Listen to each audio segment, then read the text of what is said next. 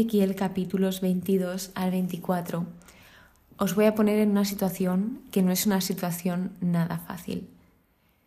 Hay una expresión que se indica a lo largo de estos tres capítulos, más refiriéndonos al final, que es el encanto de tus ojos, que esto es una expresión de ternura. Y en específico, esta expresión designa a la mujer del profeta Ezequiel. Imaginaos a alguien que sea el encanto de vuestros ojos, la delicia de vuestros ojos, que de repente de un día para otro se va, cuando menos os lo esperáis.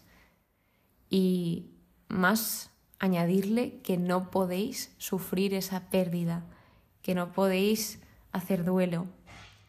Algo así le pasó a Ezequiel cuando el Señor le dice, Hijo de hombre, mira, voy a quitarte de golpe el encanto de tus ojos, pero no te lamentarás ni llorarás, no verterás ni una lágrima.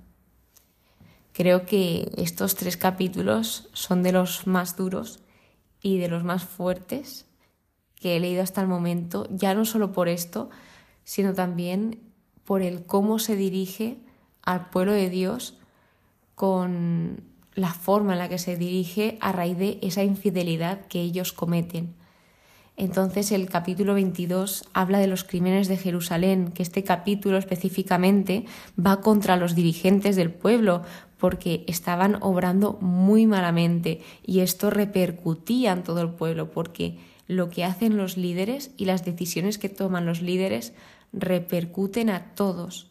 Así que el Señor habla a Ezequiel diciéndole, no vas a juzgar, como mandándole ese mensaje de que debe pronunciar juicio contra Jerusalén y también denunciar esas injusticias, porque las injusticias a lo que llevan es a la muerte y la violencia, que era lo que estaba sucediendo. De hecho, a Jerusalén se le llama ciudad derramadora de sangre, de toda la sangre inocente que se estaba derramando. Han adelantado su hora, han llegado al término de sus años, es decir, iba a llegar ese día de juicio, pero ellos, de todos los crímenes que estaban cometiendo, lo adelantaron. Entonces también se remarca que ese juicio fue su propia culpa describe esas malas acciones del pueblo y además añade que se han olvidado de Dios, se han olvidado de aquella persona que los rescató, se han olvidado de aquella persona que lo dio y lo sigue dando todo por ellos y les ha dado infinitas bendiciones. Entonces debe de establecer juicio por todas las injusticias que están haciendo. Y lo importante es que Él no establece este juicio para destruirlos, sino establece este juicio para intentar purificarlos y mejorar la forma de ser de cada uno. Así que lo que le dice a Ezequiel es que reúna a la casa de Israel llamando la escoria del pueblo para fundirlos. Y a lo que, a lo que decía es que es solo por medio del horno de fuego que la escoria puede ser destruida y la plata corrompida recuperada, porque así, a través del fuego, esta plata corrompida es purificada, este metal precioso se purifica. Pone estas figuras para que se entienda mejor el cómo se va a purificar al pueblo de Israel. Entonces luego habla de los pecados de los jefes, de los sacerdotes, de los profetas, que hacían todo lo contrario a lo que se dedicaban. Por ejemplo, si la función de un sacerdote era enseñar al pueblo a discernir y a enseñar, no les enseñaban a esto. Si la función de un profeta era hablar en nombre de Dios, venían hablando falsamente y decían lo que les daba la gana, además diciendo que venía de parte de Dios, así que los mentían. De modo que lo que intentó el Señor es buscar a un hombre para no devastar el país, para para no establecer ese juicio, como diciendo, si encuentro a alguien justo, no cometo este juicio, pero no lo encontró, no encontró ni a un hombre piadoso. Entonces solo les quedaba el juicio. Por lo que el capítulo 23 habla de los pecados de Samaria y Jerusalén y su castigo, que está inspirado en el tema de la infidelidad, más llevado a la infidelidad conyugal, habla como un matrimonio de Dios y su pueblo y habla del pueblo del Señor como si fuese una prostituta que se entregaba a cualquier nación. Entonces, aquí está describiendo cómo Judá sigue esos pasos pecaminosos de Israel porque habla de dos hermanas casadas con el mismo marido, que es Dios. Entonces, son infieles y Ojolá es la hermana mayor y Ojolibá es la hermana pequeña. Ojolá es quien denota a Israel y Ojolibá es Judá. Lo que dice de Judá, de esa hermana pequeña, es que fue testigo de todos los crímenes, adulterios, hablando de forma retórica, de su hermana mayor, Israel. Entonces, aun siendo testigo, enloqueció mucho más e hizo peores prostituciones que su hermana mayor. Y esto también le llevó a un juicio. Así que una de las cosas de las que nos viene a decir este capítulo es que nunca hubo amor real entre ellos, entre esos amantes.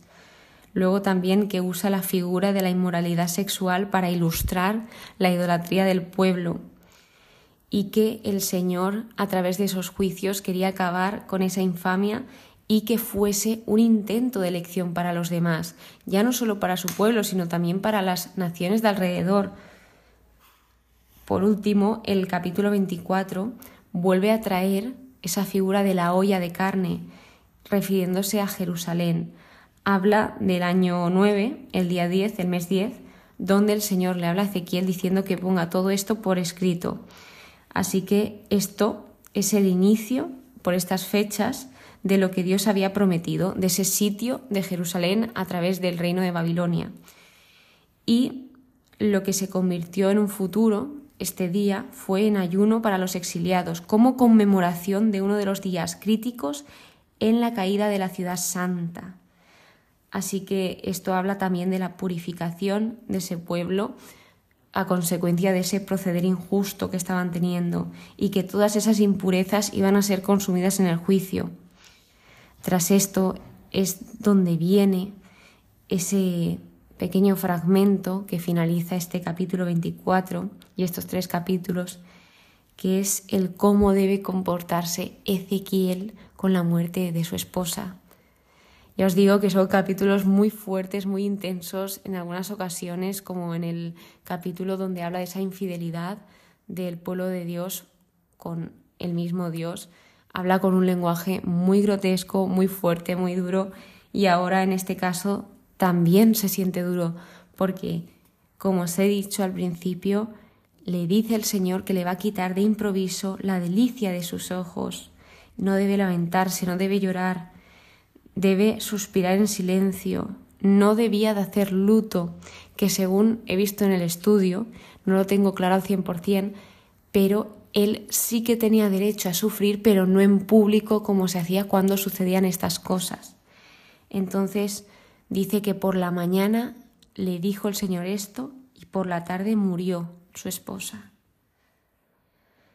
Los cautivos ya estaban familiarizados con estas formas de profetizar de Ezequiel. Entonces, enseguida al ver esto dijeron, uy, algo pasa, algo nos quiere decir con esta acción simbólica de no pasar ese luto por su esposa. Y enseguida le dijeron que le explicase qué es lo que les quería decir con esto. Así que lo que les dijo fue que pues el santuario del Señor era la delicia de los ojos del pueblo de Israel, que era lo más preciado para ellos, lo que más les deleitaba. Y de repente les pasaría como pasó con la esposa de Ezequiel, que les sería quitado, les sería arrebatado y no tendrían ni tiempo para lamentarse, para darse cuenta de lo que acababa de suceder. El Señor dice que Ezequiel sería para ellos como un símbolo, y que llegaría el fugitivo que recuperaría la palabra porque se ve que se quedó mudo durante un tiempo Ezequiel y de nuevo le dice que será un símbolo para ellos. Así que lo que vemos aquí sobre todo es que Ezequiel estaba decidido a honrar a Dios obedeciéndole a pesar de sus sentimientos y las circunstancias que se pudiesen aparecer en su camino cuán duro debió de ser para Ezequiel el de repente, de un momento para otro, perder a su esposa, perder a la delicia de sus ojos, al encanto de sus ojos. para finalizar, hay algo que se repite constantemente en el libro de Ezequiel y es el sabréis que yo soy Yahvé. Por ejemplo, cuando esto ocurra, entonces sabréis que yo soy Yahvé. Así que vemos que el propósito constante de Dios a lo largo de este libro es la revelación de sí mismo incluso a través de la tragedia y de la crisis, que Él está ahí con nosotros. Esto ha sido todo por hoy. Muchísimas gracias por escucharme, muchísimas gracias por estar aquí. Espero que pases muy pero que muy buen día y que Dios te bendiga.